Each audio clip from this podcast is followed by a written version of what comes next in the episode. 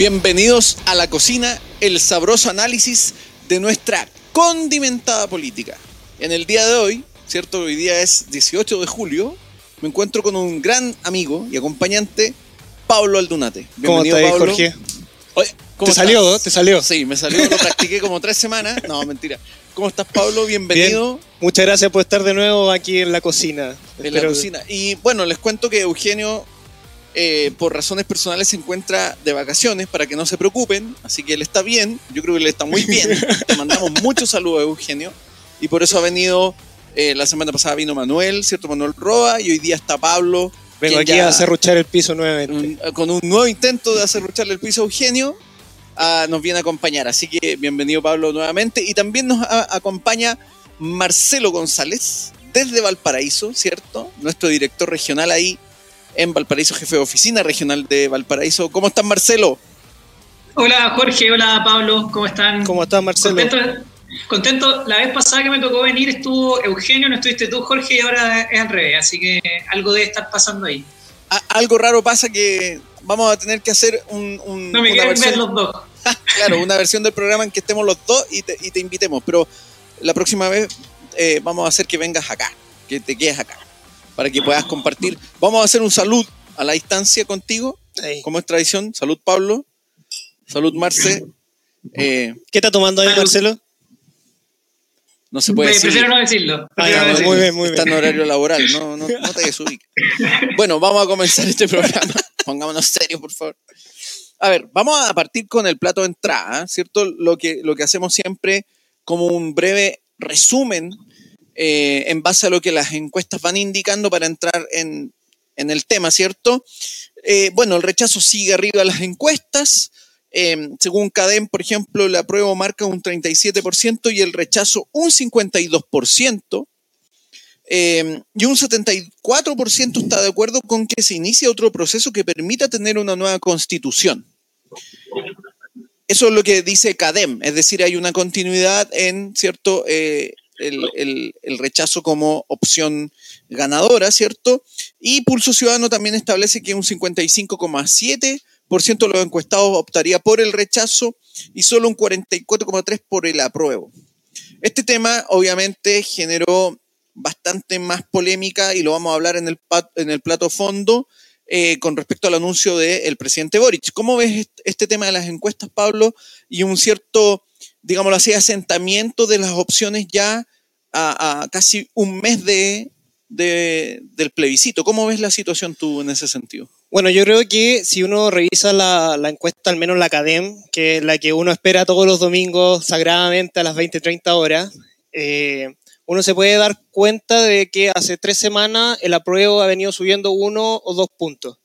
Eh, tú te preguntarás si eso es significativo o no, eso lo, lo- vamos a ver más adelante, pero, pero lo que voy es que ya se acabó la convención y, hoy día ya tenemos el texto, o sea, ya podemos estudiarlo, ya podemos analizarlo, ya podemos decir cuáles son los problemas o, o las virtudes que, que tiene este, este texto. Ahora, a seis semanas de eh, la elección, seis, siete semanas, que el rechazo esté sobre el 50% ya va marcando una tendencia fuerte. Yo creo que es muy difícil que el apruebo, o al menos en la academia, alcance el rechazo, salvo que la gente que hoy día vota rechazo se pasa al apruebo, porque ayer, al menos en una de las de estas como plataformas de Twitter donde uno puede conversar, estaba Isixson, que es el gerente de, de CADEM, y él decía que al menos lo indeciso, que hoy día estaba al borde del 11%, eh, aquellos serían personas que uno podría ver que lo más probable es que no vayan a votar. Entonces, si se sumara el 11 al apruebo, tampoco les da para alcanzar el rechazo. Entonces, yo creo que a, a seis semanas es muy difícil que se dé una vuelta, creo yo, al menos. Yo sé que todas las cosas pueden pasar, Sí. pero, pero Ma- estadísticamente yo creo que Marcelo, es ¿tú cómo, cómo lo ves en ese sentido? Es decir, acá vemos una continuidad respecto a la opción del rechazo y el apruebo. Eh, ¿Cómo ves esta situación? ¿Crees que va a haber una continuidad o presumes que podría haber un cambio en las preferencias de último, de último minuto? Sí, yo creo que para la gente que está en el rechazo y es optimista, yo creo que podríamos decir que a pesar de haber bajado un punto y en el caso de la prueba haber subido dos, no es un mal resultado. O sea, creo que eh, el bono invierno probablemente para muchos esperaban que, el impacto hubiese sido mayor. Eh, y hay que también empezar a ver cómo el mismo gobierno comienza a, meterse con fuerza en lo que es la campaña. Lo hemos visto toda la semana pasada, lo estamos viendo esta semana. Entonces yo creo que que claro, eh, eh, era un poco esperable que, el gobierno comience a actuar eh, y que el apruebo comience también a subir en, en, alguna, en algunos puntos. lo que sí creo que, que, va a ser interesante ver, porque esto al final es un poco como, esta, como una partida de ajedrez, van, cada uno va moviendo sus piezas, y yo creo que el viernes el presidente, y probablemente lo vamos a conversar también ahí en el plato fondo, hizo su jugada y creo que en cierta forma también movió un poco el tablero, entonces creo que ahí va a estar interesante ver eso. Eh, lo que a mí me llama la atención también de la ACADEM es que por mucho rato la tendencia que, todavía se mantiene, pero por mucho rato el temor y, la, y un poco el, miedo respecto al proceso estaba aumentando y hace ya dos semanas comienza a bajar y la esperanza comienza a subir. Entonces también hay que ver cuánto esos, dos sentimientos empiezan a, ser parte un poco de esta campaña. Eso es interesante lo que dice Marcelo, porque cuando los actores políticos empiezan a mostrar ciertas, entre comillas, certidumbres, es probable que el electorado también vaya tomando opciones mucho más claras en este, en este sentido. Eh, vamos a verlo en el, en el, plato de fondo respecto al anuncio del, del presidente Gabriel Boric, pero me parece que uno podría ver que cuando empiezan a decantar las cosas, eventualmente muchas personas que están en el nivel de los indecisos perciben que es mucho más fácil tomar una opción u otra. ¿Crees que eso es así, Pablo? Es que yo creo que hay que hacer un, doble clic.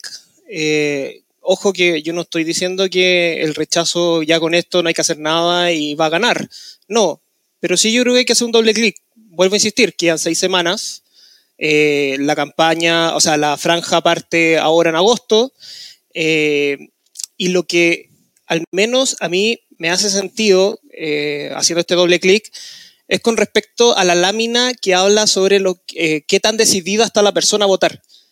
Y si uno ve las del rechazo, al menos en las otras mediciones, es básicamente un 80, 83% de personas que están decididas a votar versus un 60% de la prueba. Entonces, la distancia de 15 puntos que hay hoy en día, más eso, más el, la 90, el 90% de las personas que están dispuestas a ir a participar en esta, en esta elección. En la elección, claro, la votación. Eh, te dice que hay algo que, no, va a ser fácil para el apruebo estar en la posición que hoy día está el rechazo. O sea, pareciera que hoy día es más de sentido común eh, votar rechazo que votar apruebo. O sea, en el apruebo está básicamente el gobierno y el Frente Amplio y los que, bueno, institucionalmente los partidos de la concertación, pero ya vemos que varios están quebrados, entonces claro. es, medio difícil, creo yo. Ahora, la campaña ya empezó. En el caso, tú, Marcelo, sí, a mí me gustaría agregar otro elemento que, que, que, también lo vamos a conversar probablemente en el plato de fondo, pero tiene que ver con, con la tendencia de, de, de, quién va a ser el ganador. Cuando se le pregunta a la gente quién cree que va a ganar, el rechazo se empieza a consolidar ya creo que por tercera o cuarta semana consecutiva. Entonces, también ahí hay un, un elemento que, que, no es menor, porque sabemos que muchas personas también terminan eligiendo, eh, sobre todo en este tipo de votaciones donde son obligatorias y, y no todos están interesados en, en, informarse, también por, por el caballo ganador. Entonces, va, va, a ser interesante también ver ese elemento, sobre todo eh, en, en, lo que, en lo que pasa con el plan B, porque para muchos también el plan B o, o este, o esta opción que entrega el presidente Boric de cierta forma es un poco reconocer que, que, el rechazo tiene altas posibilidades de ganar. Entonces, va a ser también interesante ver cómo ese plan B se termina eh, convirtiendo en, en, una, en esta idea de que el rechazo tiene altas posibilidades de ganar para también seguir aumentando quizás estos puntos de consolidación de, del rechazo en, en, este tipo de encuestas, por ejemplo. Pablo, ¿quieres agregar algo? No, no, no. ¿No? Te iba a preguntar, Marcelo, por el tema, a propósito de la campaña, muy en corto, porque para que pasemos al otro, al otro punto del plato de entrada, pero en, en Valparaíso eh, el alcalde pretendía iniciar una actividad, ¿cierto? Eh, que finalmente se suspendió por, por el dictamen de Contraloría. Entonces la, la, campaña ya empezó en términos estrictos. Si yo lo vemos. Yo creo que la campaña empezó meses, eh, meses atrás. Claro, incluso entonces, con el borrador. Claro, entonces, ¿cómo lo ves, Marcelo, tú desde el punto de vista de Valparaíso? ¿Qué es lo que, lo que ocurre ahí o, cómo ha sido la, la acción del, del, alcalde, cierto? Sí, bueno, no solamente en Valparaíso, aunque, claro, Char probablemente es el, ejemplo más claro, pero en otras partes de la región también han habido este, muestras claras de, cómo la municipal, las eh, municipalidades perdón, y los, alcaldes comienzan a tratar de, meterse e influir en, los temas de, la convención. Eh, Valparaíso, obviamente, yo creo que no es, no es desconocimiento de nadie que está viviendo una crisis importante en términos de, desempleo, de problemas de, de, seguridad y todo, y obviamente no deja de ser llamativo que el alcalde destine o quiera destinar 70 millones, incluso se hablaba de 110 millones en el festival constituyente, donde obviamente hay intereses creados porque gane la prueba y no destine esos recursos en, pro de, los vecinos y en tratar de solucionar los problemas graves que aquejan a, la, ciudad. Entonces, sí, la, campaña, como dice bien Pablo, comenzó hace rato en la, municipalidades donde está el Frente Amplio se nota con, con, mayor claridad, de hecho, eh, y obviamente hay que ponerle ojo. Yo eh, también invito a la gente que nos escucha hasta ahora que pongan como ciudadanos, estén vigilantes respecto también a lo que, a lo que están haciendo sus alcaldes y sus autoridades y, que vayan viendo también cómo se están destinando los recursos que tienen otro objetivo eh, y, que no se despilfarren en, campañas donde se supone que lo que están haciendo es tratar de informar, pero que, que, la Contraloría ha dejado claro que no es parte de sus funciones. A propósito de que los ciudadanos pongan el ojo y vigilen, los voy a llevar a otro tema como plato de entrada, donde también hay un tema de promesa de campaña que al parecer no se cumplió y donde los ciudadanos sí deberían poner el ojo. Eh, el fin de semana salió un reportaje en la tercera eh, donde se muestra la radiografía de las redes de parentesco y amistad en el oficialismo, es decir, cómo en el aparato del Estado, en los puestos gubernamentales, no solo han llegado personas electas o cargos de confianza, sino que además una serie de parientes y amigos al poder. ¿Cierto? Es interesante esto porque una de las promesas de campaña de Gabriel Boric fue que él iba a acabar con los pitutos y que obviamente se iba a evitar e impedir que se contratara parientes, amigos, esposas, esposos, parejas en cargos del Estado. Y sin embargo, lo que refleja este, este reportaje y que ya ha sido evidenciado en otras ocasiones es que simplemente se vuelve a replicar aquello que se prometió acabar. Pablo, ¿cómo ves este, este, tema que a mí me parece que es muy relevante porque muestra de alguna forma que hay cosas que se prometen pero que finalmente después no se cumplen y pasan colada como, como si nada? Es que yo creo que hay que repetir aquella frase que se escuchó hace al menos cuatro años atrás en un programa de televisión, donde decía que la gente está cansada y de, de verdad que está cansada de que los políticos hagan A o sea, digan A y hagan Z. Yo creo que eh, es mucho peor cuando fue tu eslogan de campaña, que no va a haber más pituto, y ahí vemos en el reportaje, y creo que el caso más grosero, al hijo de Carmen Hertz, como agregado cultural en el Consulado Barcelona, en el cual eh, el cónsul que está allá, el cónsul de carrera, eh, alerta sobre esta situación a la Cancillería y la Cancillería termina colocando una nota de demérito. O sea, eh, algo que se ha hecho recurrente en este gobierno al menos es siempre cortar por lo más delgado y, por, y no tocar eh, aquellas personas que son parte como de la élite del Frente Amplio del gobierno. Y como te digo, yo creo que es mucho más porque, es mucho peor, quiero decir, porque acá eh, ellos mismos se autoimpusieron un estándar que no está cumpliendo. Y la gente se siente defraudada con eso. Y lo estamos viendo, yo creo que todos los, niveles que hoy en día tiene de aprobación y de desaprobación es básicamente porque o, todo lo que estuvieron en contra o hicieron su vida política de hace cuatro años atrás, hoy día lo tienen que aplicar. O sea, cuando se le dice otra cosa con guitarra, pasa. Después vemos esto, que dicen una cosa en campaña y hacen otra cuando están en el gobierno. Entonces eso termina cansando a la gente. Porque una vez que, nos, que estuvimos aquí junto a Juan Pablo Caneo, que es parte también del show ahí. por favor, no hagamos publicidad a otros programas, por favor. No, no, pero una vez que estuvimos acá, hablamos sobre este punto de que, que había una cierta defraudación de la gente en la derecha y en la centro izquierda. Y quedaba este tercer grupo, que era el Frente Amplio, que la gente todavía no se disolucionaba de ella. Entonces, cuando ya todos los grupos que pueden detentar el poder se, se dilucionan, desilusionan, quiero decir. Eh, ¿qué viene, quién, viene? ¿Quién viene después? Claro, acá, por ejemplo, no nos olvidemos que el Frente Amplio y quienes hoy gobiernan, digámoslo así, se alzaron primero como paladines contra las desigualdades. Sí, como los paladines que iban a combatir las desigualdades. Y también se alzaron como los paladines de una nueva forma de hacer política. ¿Cómo olvidar a Beatriz Sánchez, cierto, que prometía esta nueva forma de hacer política? Resulta que hoy día el hijo está muy bien instalado en el aparato del Estado con un muy buen sueldo. Jefe de gabinete. Mucho más, un sueldo mucho más igual que el que cualquiera podría soñar.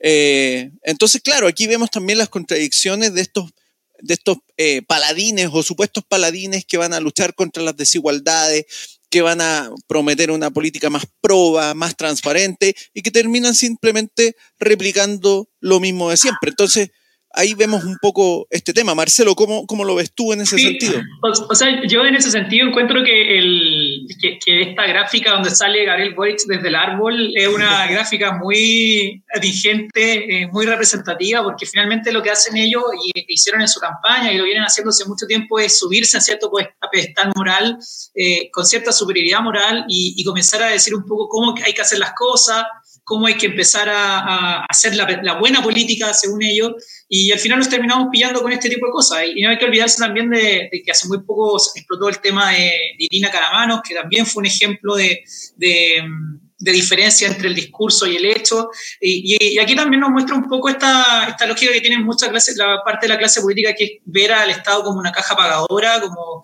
ver cómo el Estado permite entonces que, o sea, que es un buen, un buen lugar para poder eh, sacar renta.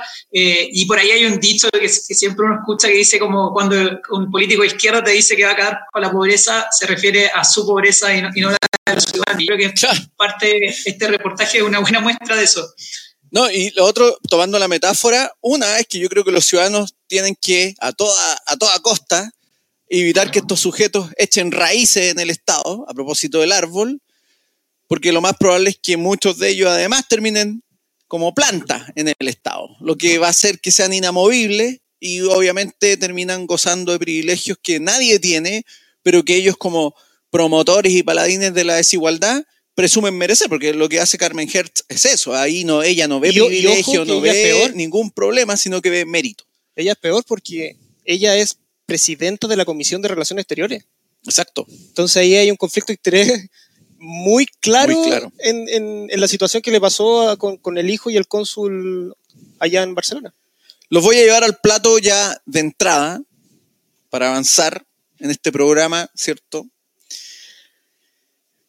El presidente Gabriel Boric el día viernes dio una entrevista en un eh, conocido matinal, ¿cierto? Eh, de Chile, obviamente, donde eh, planteó lo siguiente, él dijo que de ganar la opción del rechazo, eh, era casi obvio que se debía eh, iniciar un proceso constituyente que implicara una nueva convención. Eso fue más o menos lo que él esbozó. Eso generó obviamente una ola de críticas, una ola de apoyos y abrió un nuevo flanco en el debate constitucional, Pablo, donde eh, de alguna forma lo que se plantea es qué es lo que hay que hacer el día 5 de septiembre. ¿Qué es lo que hay que hacer si gana en este caso el rechazo, que es la opción que probablemente, según las encuestas hoy día, podría ganar? ¿Y qué es lo que habría que hacer según eh, si gana el apruebo? Todos han planteado de alguna forma, y esto es interesante, de que gane el rechazo o gane el apruebo, hay que seguir reformando y ajustando eventualmente lo que podría ser una carta constitucional. Entonces, ¿cómo ven este tema? Eh, hay varias preguntas pero quiero que ustedes también planteen su opinión y yo ahí les voy, les voy haciendo otras preguntas que, se me ocurren en el camino. ¿A quién le diste el paso? Pablo, Marcelo. No, yo creo que aquí hay que ver que nuevamente la realidad política sobrepasó al gobierno.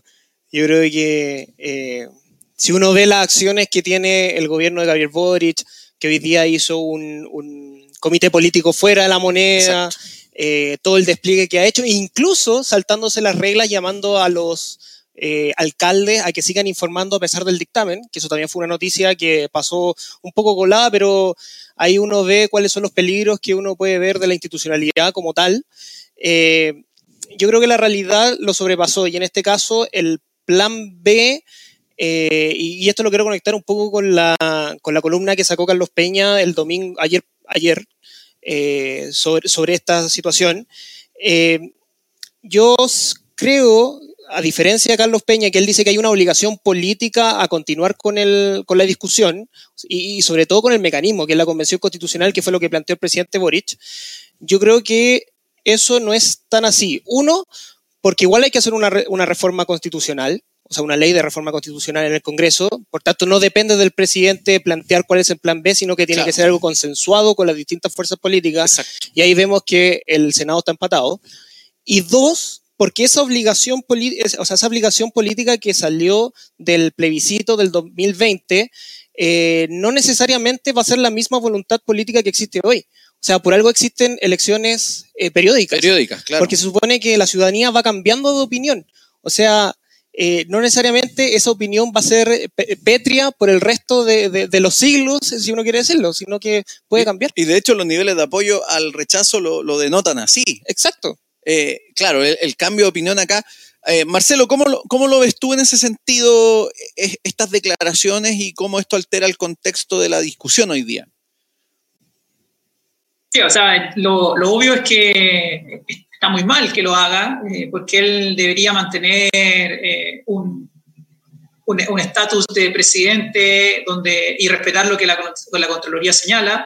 Pero bueno, ya hecho y, visto, visto también las otras manifestaciones que ha hecho a favor de la prueba y cómo está haciendo campaña de manera clara en estos días, yo creo que me parece bien interesante el tema de, de qué es lo que quiso transmitir y, para quién va a terminar generando al final lo positivo, digamos, porque pareciera ser que eh, cuando se da esta noticia y él sale en el matinal, eh, le termina recibiendo críticas tanto de su sector como del otro sector. Eh, y ahí los que están a favor de, del apruebo salieron pegando o, criticando que esto daba en cierta forma una ventaja al, rechazo, porque obviamente eh, potenciaba el mensaje de que, el rechazo tiene muchas posibilidades de ganar. En cierta forma también sacaba este discurso de que, se trata de o aprobar o sacar la, constitución de Pinochet, como ellos lo han, señalado, y por tanto abre una nueva opción. Y por otro lado, las personas del rechazo dicen que eh, el querer tratar de de colgarle el, todo el proceso constitucional y todo el agotamiento que puede haber debido al circo constitucional que vivimos, al rechazo, puede hacer entonces que, le genere costos al, rechazo. Entonces, yo creo que hay un tema comunicacional que no, termina, no, lo terminan resolviendo de buena manera, porque al final el mensaje se termina eh, abriendo a mucho franco y, además me, me da la sensación que que no queda tampoco muy claro eh, respecto al otro lado. O sea, cómo la. Yo sí, en ese sentido, creo que la derecha termina un poco golpeada, o las personas que están a favor del, rechazo quedan un poco golpeadas, porque es verdad que sí pone, en cierta forma, en una alternativa al 5 de septiembre que la derecha no ha terminado de resolver. O sea, la derecha sí presenta una hoja de 10 cosas que, cree que hay que cambiar, pero le ha costado todavía eh, presentar alguna propuesta que sea más tangible en términos de decir, ya, eh, va a haber un plebiscito para que sea la ciudadanía la que decida si van a ser expertos, si es que van a hacer una nueva convención o si va a ser el Congreso. Creo que ahí también eh, aprovecha esa debilidad, pero sin embargo creo que le falta un poco de, claridad al mensaje y ahí creo que, que, va a estar bien interesante también cómo se va, va desencadenando este, este tema, o sea, cómo cómo vamos a ir viendo los efectos, pero sin duda yo creo que puede traer coletazos, y los ha traído. La, conversación se ha, ido moviendo ahí. Y lo último también tiene que ver con, con, el tema del texto, o sea, al final también la discusión se trasladó a lo que es el 5 de septiembre, un poco respecto al tema del texto, que es parte también lo que ellos han señalado, que, que durante mucho tiempo, que eh, mientras no, o sea, se hablaba siempre que la derecha ah, fake news, que miente, que cuando esté el texto íbamos a hablar con el texto en mano y que íbamos a discutir y íbamos a ver todas las bondades del texto, pero finalmente lo que consigue Gabriel Boric es que se termina hablando sobre el 5 de septiembre y, lo que viene después y no de, del contenido del texto que, que, finalmente parece ser lo más relevante el día de hoy. si queremos usar como jerga futbolística, lo que hace un poco Gabriel Boric, para que se entienda, es que él se da cuenta eventualmente que está perdiendo el partido y se pone a discutir sobre cómo hay que patear los penales al final. Yo creo que esa es como un poco la metáfora para que se entienda. Y lo, otro que queda claro es que o aprobando o rechazando hay que modificar. Claro, es, que es el consenso. Yo creo que él toma ese consenso. Ahora hay un problema que efectivamente ustedes lo mencionan, que tiene que ver con que el presidente de alguna forma obvia que acá existe otro poder que es tan legítimo como él, que es el poder legislativo, eh, que fue electo hace en las recientes eh, eh, elecciones, en el fondo, y que tiene una legitimidad igual a la que él tiene. Y ahí yo creo que él cae en un error, porque al plantear esto de manera más bien unilateral, se adjudica una soberanía que no es, no es de él, en el fondo, que él comparte con el, con el Congreso. De hecho, Incluso el, profesor eh, Javier Cousio, ¿cierto? Y Tomás Jordán plantearon que esto era así, es decir, que el presidente aquí había incurrido en un error al plantear esto, esta vía tan eh, unilateralmente. Pero los quiero llevar a otra pregunta a propósito de lo que decía Marcelo, que tiene que ver con, suponiendo que eventualmente el proceso continúa, incluso yo concuerdo contigo, Pablo, en que eventualmente el, profesor Carlos Peña quizás confunde, a mí, a mí parecer, dos dimensiones. Una dimensión es lo que en términos como, digámoslo así, jurídicos o, del acuerdo se establece, ¿cierto? Y ese, proceso, ese proceso ya está eh, cumpliéndose y termina con el plebiscito el, 4 de septiembre. Ahora, la otra dimensión tiene que ver con qué ocurre con los actores políticos en torno a un consenso constitucional que eventualmente parece no estar cuajado, ¿cierto? Eh, y ahí mi pregunta para ustedes y que la, gente que nos está viendo también podría hacérselas, cuáles son los criterios que deberían eh, priorizarse para tener una buena convención. Una buena convención en el sentido de tener gente idónea, gente que sea relativamente ponderada, que sea mesurada, para evitar lo que todos sabemos que ocurrió en la convención, ¿cierto? Desde personas votando desde las duchas, personas que eventualmente se disfrazaban de cosas, eh, y una serie de episodios, bueno, el, caso de Rojas Bade probablemente el más decidor. Entonces, ¿cuáles creen ustedes que deberían ser esos criterios para conformar una nueva, pero además una buena convención? Yo creo que ahí hay que separar la pregunta en dos ámbitos que a mi parecer son como los más relevantes. Uno, el procedimental, que es el que tú estabas hablando de quiénes son los que van a ir a este nuevo proceso, y dos, los contenidos.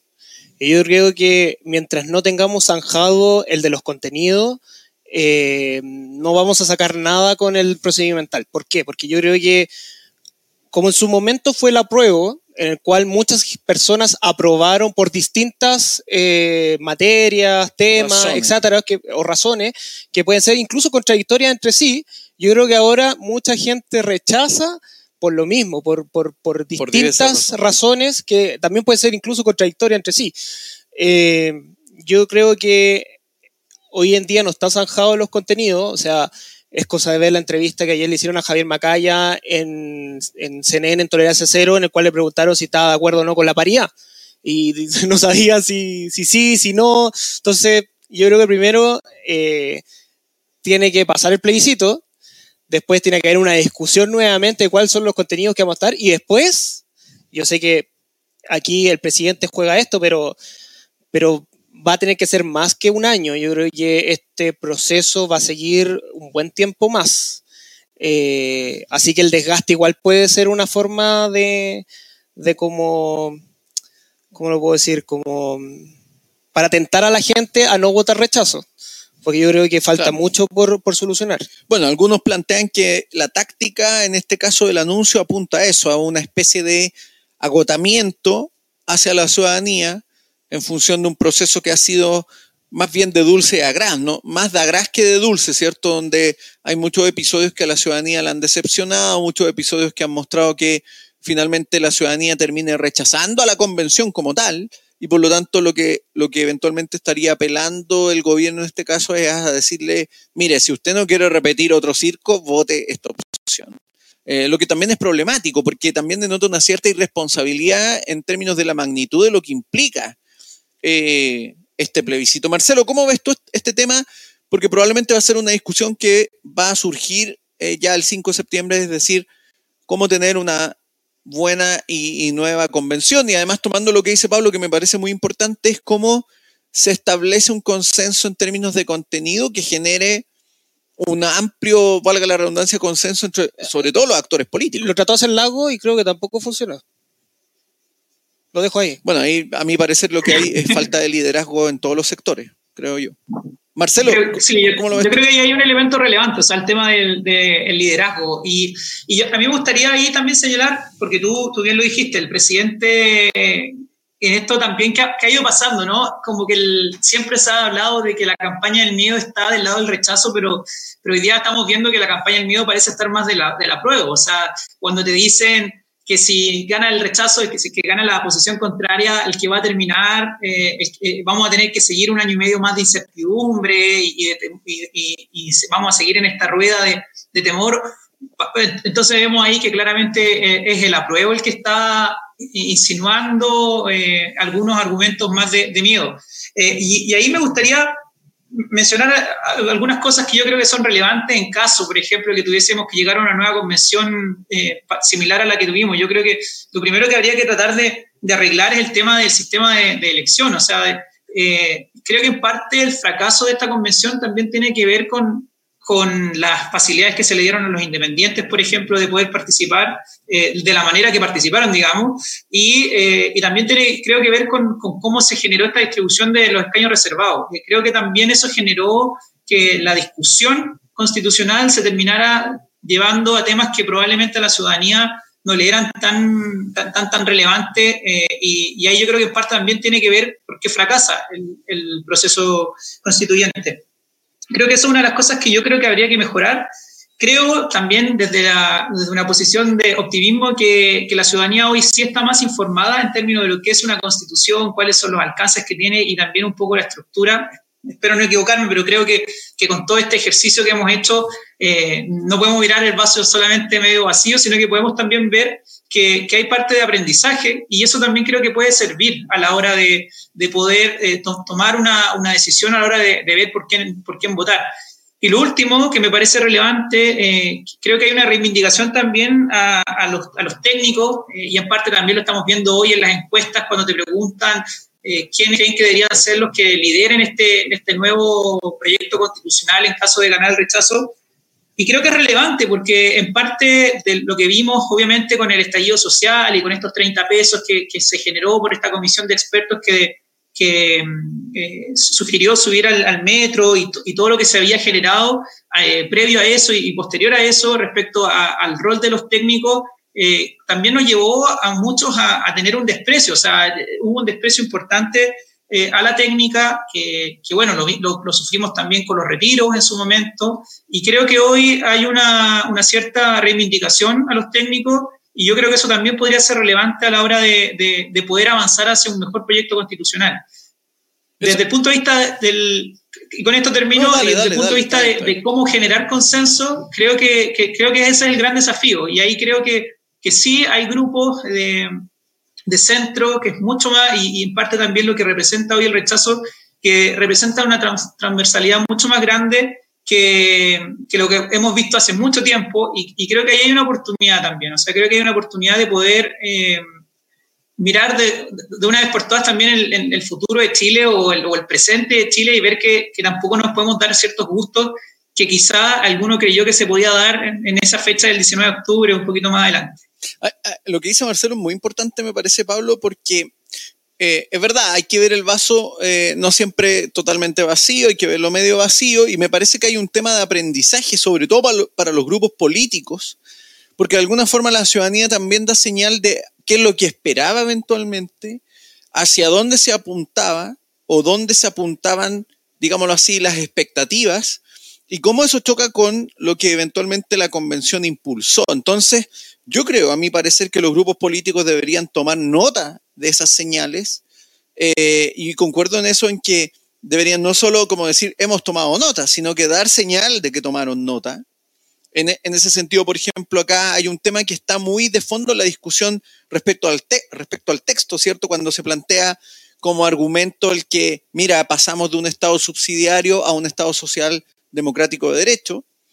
Pero a mí me parece que ahí entra una discusión importante, es si efectivamente el documento como tal nos va a permitir generar las garantías que un Estado social democrático de derecho exige, ¿cierto? Y a mi parecer hay elementos que eventualmente podrían, no, no necesariamente impedirlo, pero hacerlo mucho más complejo. Por lo tanto, cómo los actores políticos, en este caso, ya sea la centroizquierda o la derecha, toman nota de esto, eh, a mí me parece que va a ser muy relevante en la discusión futura, en, varios aspectos que tienen que ver con esta idea del Estado Social Democrático de Derecho, donde yo presumo la gente quiere eso o espera eso, pero no necesariamente espera un eh, Estado plurinacional con autonomías en cada región y, una especie de estructura eh, totalmente, digámoslo así, inorgánica. Entonces, esa es una discusión que a mí me parece que los actores políticos deberían tomar en cuenta para eh, también no, no dejar pasar la oportunidad de estos aprendizajes, como dice Marcelo. Pero ¿cuánta gente vota por eso? Que yo creo que aquí hay que plantearse eh, y hacer el doble clic, porque ¿por qué la gente está votando rechazo? Te lo pongo en la siguiente situación. Claro, hay, que por eso hay que hacer la, el, el, sindicato de Ventana votaba rechazo porque Boric le cerró eh, la fundición. La fundición, claro. Y no necesariamente porque están de acuerdo o no están de acuerdo con los temas que se plantearon en este proyecto de constitución. Claro. Por otro lado, uno tiene eh, que la gente vota rechazo por cómo se comportaron los, los, convencionales. O sea, no necesariamente porque está en contra de la plurinacionalidad o de otro tema como el diseño político. Claro. Entonces, en la medida que no sepamos, porque yo creo que no lo vamos a saber. Es que por eso tienen que empezar a eh, observar pero porque no está, no está, claro, no está especificado, pero de alguna forma tú vas viendo en, en cómo la, la, ciudadanía adoptando su postura frente al proceso, cuáles son los elementos que eventualmente no quiere. O sea, vemos que de alguna manera hay ciertas, ciertas discusiones, ciertos ítems que a la ciudadanía le generan más resquemor que otros. Y, y ahí hay otra pregunta, que es, ¿rechazamos el proceso, que es la que vengo a reiterar, o el contenido? Yo en lo personal rechazo el contenido. Ya, pues, pero ¿cuánta gente va a rechazar el contenido? ¿O no, rechaza por eso? no lo sabemos. por eso digo, ahí hay, una tarea para los grupos políticos. Los grupos políticos son los que tienen que sondear la opinión pública. Porque el día de mañana, si se hace una nueva convención, con, incluso con comité experto, No, pero Pablo, pero por eso digo, los, los, grupos, son los grupos políticos los que en el fondo tienen que más bien ir sabiendo qué es lo que la ciudadanía espera de ellos. Porque claro, algo existen los partidos políticos. si, no, si no están haciendo esa pega, el problema es que vamos a tener una situación de crisis en cinco años más. Exactamente, sí. Yo no soy. yo, comparto yo comparto. Yo creo que además, mira, me pasa, por ejemplo, con el tema de los cuatro séptimos y, con esta desconfianza que obviamente trata de sembrar cierto sector frente a la derecha, porque dice que la derecha nunca querido cambio, pero también hay que, yo creo que la derecha debe estar haciendo el, cálculo político, qué significaría, por ejemplo, después desentenderse, o sea, significaría un suicidio ah, Es un riesgo, es un riesgo, claro, un suicidio, entonces, como dice Marcelo. Entonces ahí hay un ejemplo de cómo tú tienes que ir aprendiendo e ir tomando ciertos aprendizajes respecto a los procesos que vas viviendo. Entonces, yo creo que, creo que eh, es verdad la pregunta que hace Pablo y es súper válida si es que se está rechazando por forma o por fondo. Yo creo que hay, obviamente, hay de ambos, eh, porque también la gente probablemente las expectativas que tenían en torno a, cuando inició este proceso de solución de ciertos derechos eh, no, se van, no se están viendo bien, bien clara y, probablemente no, no, quedó lo suficientemente preocupado. Yo creo que en parte tiene que ver también cómo quedó distribuido el, eh, la convención. O sea, yo creo que, que la plurinacionalidad se haya tomado el, parte importante de la convención también tiene que ver con cómo se distribuyeron los cupos y cómo al final ciertos grupos terminaron tomando más poder. Hay que pensar, por ejemplo, que una lucha tan relevante como el feminismo y que probablemente muchos esperaban que la convención tenga un papel más relevante, se terminó viendo desplazado por el tema de, los pueblos indígenas y, y toda esta lógica más plurinacional. Entonces, yo creo que también, me imagino, tanto para el sector del rechazo como el del apruebo, que está por reforma, eh, y que hace la autocrítica correspondiente en términos de, evaluar el, producto, se darán cuenta que fallaron en los énfasis que colocaron, en, cómo los colocaron, y, yo creo que eso debería servir, vuelvo a decirlo, desde el punto de vista del vaso medio lleno, eh, para tratar de buscar una solución que no nos tenga en, este, en esta constante bucle tratando de solucionar el, problema constitucional. Claro, en el fondo lo que dice Marcelo es cómo evitamos el eterno retorno de Carlos Peña. Ese, es yo creo el desafío para los grupos políticos. Porque, claro, podemos decir, mira, en realidad no sabemos qué es lo que quiere la ciudadanía y entramos en un loop eterno y de no sé cuánto tiempo. Que en algún momento hay que sacar. Exactamente. Bueno, los voy a llevar al segundo elemento del plato de, de fondo, que tiene que ver, y aquí Marcelo yo creo que se maneja mucho mejor que nosotros dos, Pablo, Yo creo. Que tiene que ver con eh, la reforma tributaria, la tan eh, anunciada eh, reforma tributaria. Hay un contexto de inflación hoy día en Chile que está afectando a un número importante de personas, ¿cierto? hubo una intervención cambiar al Banco Central respecto al tema del dólar. Los economistas en general dijeron que eso era adecuado hoy día en el contexto. Hay que ir viendo cómo eso genera efectos en el mediano y largo plazo. El ministro Marcel habló de una recesión acotada, dijo. Estamos ante una recesión acotada. Ahí Marcelo nos puede explicar más a qué refiere. Pero ya hay actores que empiezan a advertir lo que eventualmente podría ocurrir, ¿cierto? El, informe, ¿cierto? De la, de la minera BHP, ¿cierto? Eh, respecto al eventual impacto del royalty, eh, también generó polémica. ¿Cómo has visto esto tú, Marcelo, en términos de, la economía, ¿cierto? el tema de la reforma tributaria. Sí, o sea, bueno, en general hay algunos que dicen que nunca fue el momento para hacer reformas tributarias, porque cuando estamos bien, ¿para qué tomar lo que está bien? Cuando estamos mal, ¿para qué meterle más incertidumbre y, problemas a, este tipo de, economía? Hoy obviamente estamos viviendo un momento difícil, la inflación, según el INE, hace unas semanas atrás está en el 12,5%, estamos viendo obviamente todas las personas se dan cuenta que los alimentos y, transporte, que por ejemplo son las categorías que más aumentaron en, en este canasta básica que hace el IPC, eh, y, por tanto estamos viendo un, un, momento económico difícil en la economía chilena.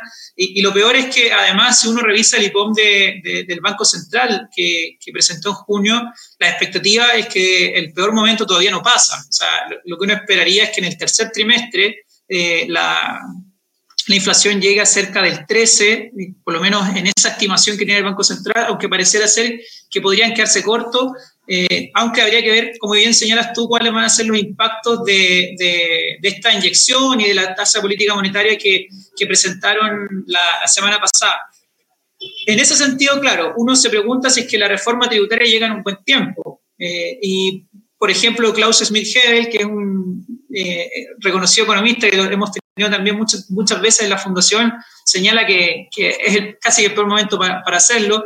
Y eso tiene que ver porque obviamente es una, es una reforma tributaria muy agresiva en términos de, de aumentar en los impuestos a, eh, de, a los impuestos a, la renta. Estamos viendo también impuestos que tienen que ver con los arriendos. Eh, y hay un montón de eh, elementos, como por ejemplo el impuesto al patrimonio, que llaman, digamos, a, no invertir en Chile o a sacar los recursos de Chile, entonces eso probablemente puede generar problemas mucho mayores en la economía nacional. Eh, así que yo creo que es un tema en términos de, tiempo difícil, difíciles y además en temas de, propuestas muy complejas para Chile, o sea, para salir de la situación económica actual que tenemos. Eh, si queremos tratar de salir eh, y, queremos tratar de, de sacar esta recesión acotada que dice eh, el ministro Marcel, lo que uno tiende, piensa que debería pensar, eh, pensar es tratar de incentivar la inversión y no ahuyentarla, por ejemplo. Y eso parecerá ser que está haciendo en la reforma tributaria. Pablo, ¿cómo ves tú el, tema de la reforma tributaria? Yo comparto con lo que dice Marcelo. Yo creo que la situación económica hoy en día es muy compleja. Eh, de hecho, ayer nuevamente porque yo creo que estos temas económicos hay que también verlo desde el punto de vista del plano político, sobre todo porque afectan harto. Y Sixon decía que la gente hoy en día tampoco está tan preocupado del tema constitucional ni del plebiscito. A pesar de que hay interés, no está preocupado de eso. Está preocupado de cómo le sube la benzina toda la semana, está preocupado de los temas de seguridad, está, está preocupado de la inflación, está preocupado del dólar, etcétera, etcétera. Ahora, yo creo que estas son las consecuencias del 2019 donde se prometió un mayor gasto social querámoslo o no. Yo, yo creo que entre mayor, mayor promesa de gasto requiere recursos y los recursos, uno de los principales a través de los tributos, de la recaudación del Estado. Ahora, el problema creo yo es que es con respecto a la certeza de las reglas, porque si es que uno ve, esta es la tercera reforma tributaria en 10 años. O sea, tuvimos la del 2014, tuvimos la que hizo Piñera después del estallido social, tenemos la de eh, que es la del 2020, tenemos ahora la que va a ser el eh, ministro Marcel. Entonces, eh, ¿qué reglas tenemos? Y ahí lo podemos conectar incluso con el proyecto, porque el proyecto de nueva constitución establece que, que a través de leyes simples se van a poder cambiar los tributos. Entonces, va a venir un gobierno, va a subir los impuestos. Puede venir la oposición, va a bajar los impuestos. Y así vamos a estar de gobierno en gobierno sin una, eh, una situación de reglas claras. Eh, yo creo que eso. Y lo otro es que si es que, como dice el ministro Marcel, hay una recesión acotada, todavía queda agosto. Y agosto generalmente es un mal, es un mal, mes. Un mal mes. Y ahí yo lo conecto un poco con, con la columna y este va a ser el único punto que le vas a dar a Carlos Peña? No, que le voy a dar a Matamala. ah, a Matamala. A Matamala. De que en este país tradicionalmente la gente vota de forma de castigo. son pocos casos en la historia de Chile donde hay continuidad. Creo que son los radicales y la concertación y no hay más. Generalmente la gente vota por castigo.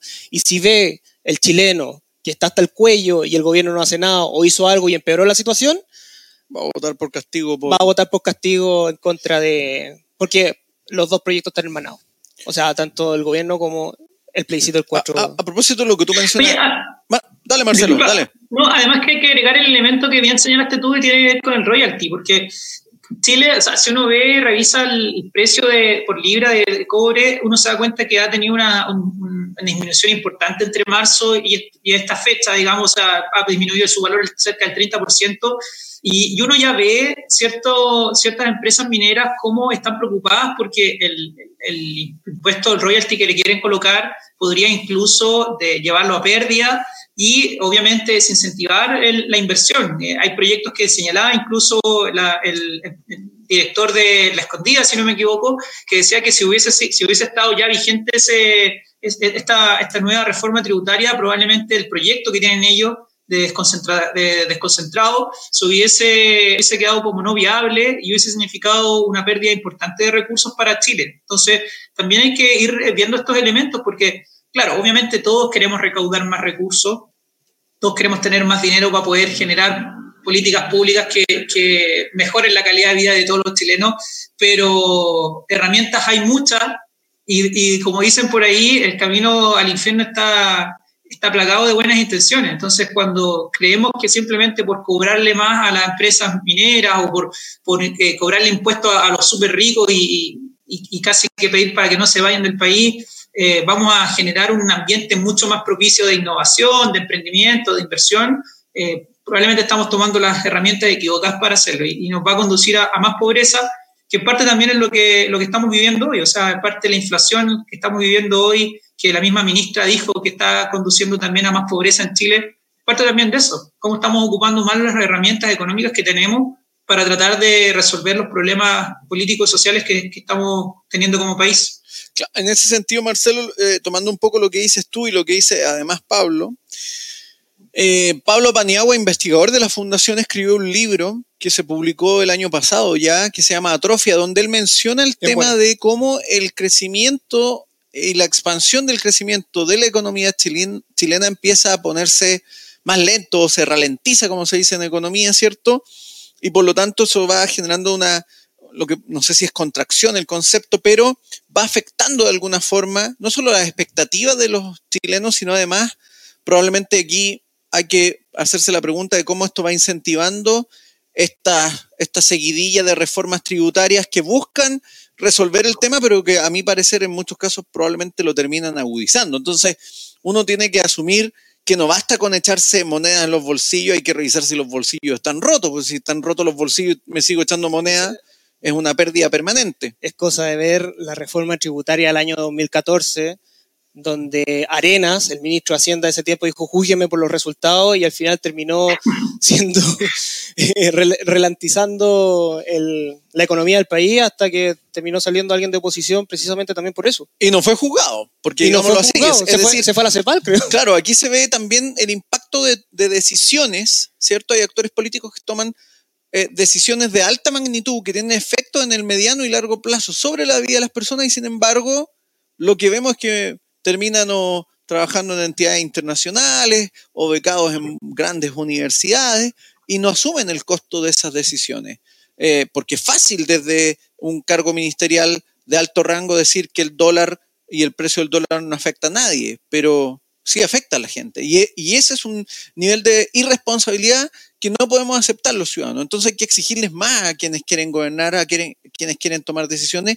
Y yo eventualmente, no hay ningún legislador que pudiera colocar que asuman alguna responsabilidad. No puede ser tan fácil el, tema de jugar con los ciudadanos y con las instituciones sin ningún costo. Así que dejo eso a ver si algún legislador se anima a, hacer eso. ¿Tú bueno, un mecanismo? en, la, antigua Grecia, quien impulsaba como leyes que eventualmente afectaran a la polis, eran sancionados. Pero eso es muy subjetivo. ¿Qué, es bueno y qué es malo? ¿Quién lo decide? bueno, vamos a ir a, nuestra, a nuestras últimas secciones de este programa. Ya son tradicionales, ¿cierto? Tenemos el jugo de la semana, ¿cierto? Hoy día eh, voy a partir, como estoy oficiando como el nuevo Eugenio, el, nuevo Eugenio Guerrero, voy a partir con Pablo Aldunate, luego ah, viene Marcelo y luego yo voy a dar mi jugo de la semana. Así que Pablo, ¿quién es tu jugo de la semana? Mi jugo de la semana es eh, José Miguel Ahumada, subsecretario de Relaciones Económicas Internacionales, eh, quien es un revisionista de los tratados de libre comercio que bien le han hecho este país y quien cree que los tratados son instrumentos del imperialismo. Eh, vimos algunas noticias, como por ejemplo que el acuerdo de modernización de la Unión Europea, hubo una polémica ahí en el cual eh, se dijo que el texto que habían negociado el 2021 era definitivo y él dijo que no, que era un acto comunicacional y había que volver a eh, renegociarlo. Y lo otro es que es un opositor al TPP-11 que en su año de vigencia ha hecho que nosotros perdamos el 36% de nuestras exportaciones. Así que no se juega con, nuestra, eh, con nuestro libre comercio y por eso mi jugo de la semana es José Miguel Ahumada, subsecretario. Increíble, ¿eh? porque si alguna debacle económica afectara en el futuro de Chile, José Miguel Ahumada no, va a sufrir las pellejerías, sino que va a estar en alguna universidad en el extranjero. Eh, un London Boy. Dando consejos para salir del hoyo. Eso es lo que ocurre. Esa es la verdad de las cosas. Marcelo, ¿cuál es tu jugo de esta semana?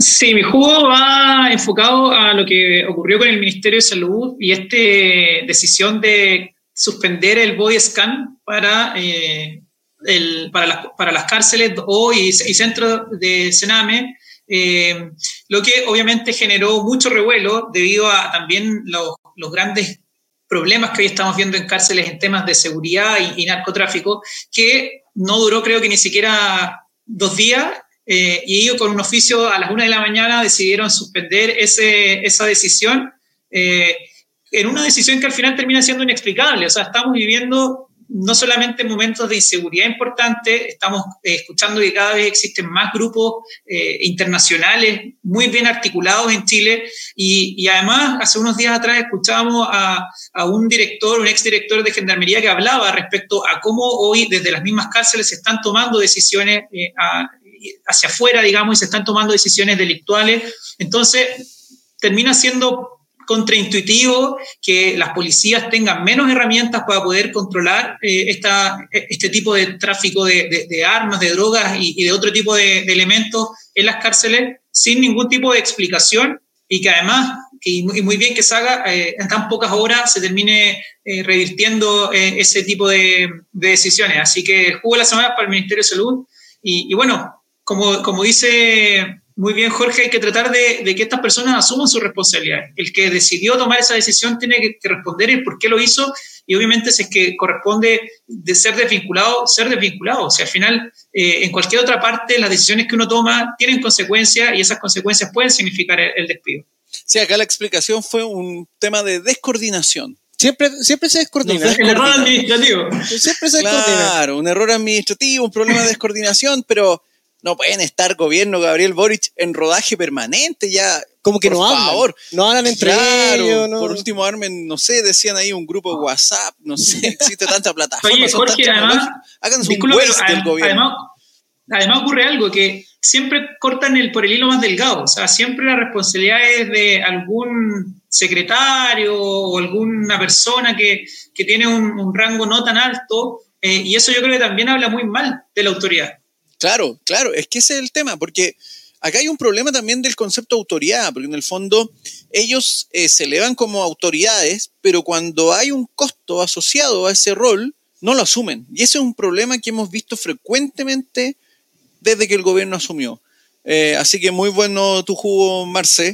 Yo, bueno, tengo un jugo que es mezclado, es Elisa Loncón y Mauro Tamayo, a propósito de la discusión sobre la convención y la constitución.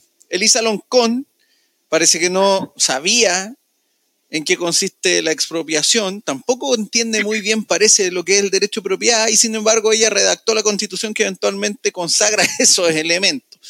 En una entrevista, obviamente, ella da a entender que la expropiación prácticamente sería un elemento que queda a voluntad del expropiado, cuestión que no es así.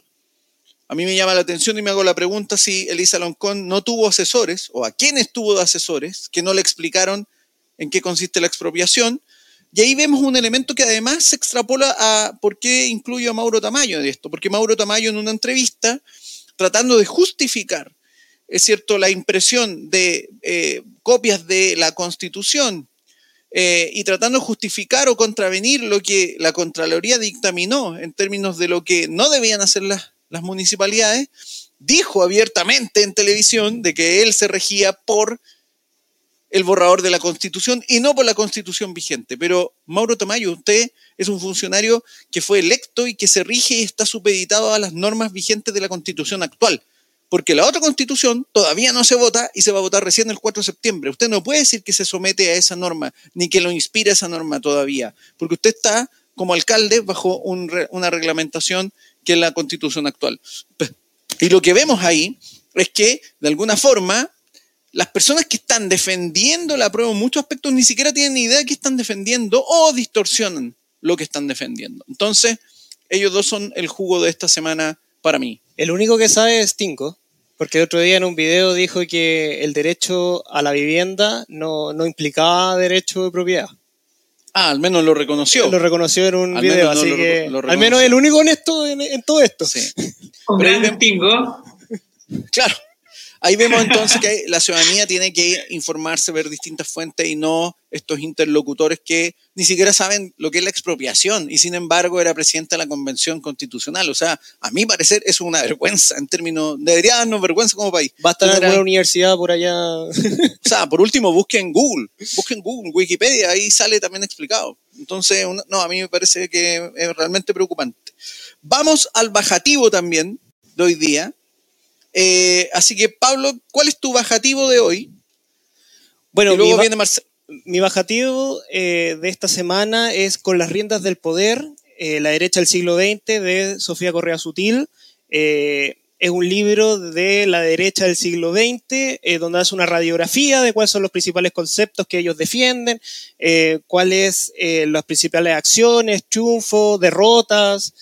siempre es bueno mirar al pasado para ver cuáles son las acciones del presente. Yo creo que es, importante eso. Así que ese es mi, mi objetivo de la semana. Y déjame decir algo bien cortito que con respecto a la responsabilidad política, yo creo que la responsabilidad política la hacemos cada cuatro años con un lápiz y un papel. Y ahí es cuando nosotros podemos eh, hacer valer esa responsabilidad al gobierno de turno. Así que eso lo dejo ahí yo pondré un poco más de exigencia. Un, poco más de exigencia. no, eh, buena tu recomendación, Pablo. De hecho, la profesora Sofía Correa también ha planteado ahora último el tema de el problema de la plurinacionalidad respecto al tema del borrador de la Constitución. Así que buen libro te mandaste. ¿eh? Marce, ¿cuál es tu bajativo de este día? Ya, yo lo voy a hacer un poco más, más simple. Eh, bueno, todos saben que ha estado de moda este libro. Es muy buen libro para gente que recién se está comenzando a meter en temas de economía y economista callejero de Axel. Pero me gustaría, para el que le quedó gustando y, quiere seguir profundizando desde lo, desde lo, más básico de la economía, el libro que se llama eh, La economía en colores de Javier Sala y Martín, lo pueden pillar en, toda la librería, y es un muy buen acercamiento para la gente que no es economista, pero que quiere comenzar a, meterse en el, en el mundo de, de, este, de, estas ideas y de comenzar a, a ver cómo funciona el, libre mercado y las ideas que han generado progreso también en el mundo, para no terminar cometiendo los errores que muchas veces cometen los políticos eh, y que terminan generando los costos a, a, todo, a todos los ciudadanos. Así que esa es mi, mi recomendación. Buena recomendación. Sally Martin es un muy buen economista, Ah, quizás poco conocido. Eh, me gusta eso, Marce, que recomiendes autores que a veces no están tan en la palestra. Yo, eh, en, esta ocasión, traje de bajativo este libro que es de Neil Ferguson, ¿cierto? Este historiador británico que hace un tiempo atrás también visitó la fundación Y este es un libro que la Fundación para el Progreso, eh, Progreso tradujo, que se llama Constituciones Desechables. Y este libro, eh, Neil Ferguson lo que hace es un análisis respecto a un historial o un triste historial en América Latina que se lleva el récord dice él, de frecuencia en términos de experimentos constitucionales. Es decir, en América Latina frecuentemente los distintos países y los distintos gobernadores han estado creando constituciones y eso obviamente, como decía muy bien Pablo Aldunate, afecta la estabilidad institucional, afecta también la certeza jurídica y una serie de elementos que son claves para generar progreso. Así que les recomiendo, está descargable en el sitio web de la, de la Fundación para el Progreso, así que búsquenlo y léanlo, sobre todo en el contexto de la convención. Y eh, como también hay que hacer anuncios en este programa, eh, ¿quieres anunciarlo tú, Fernando, claro? ah, ya. El jueves 21 de julio ¿cierto? Eh, a las 19.30 horas va a haber un conversatorio sobre salud, educación y vivienda en la nueva constitución.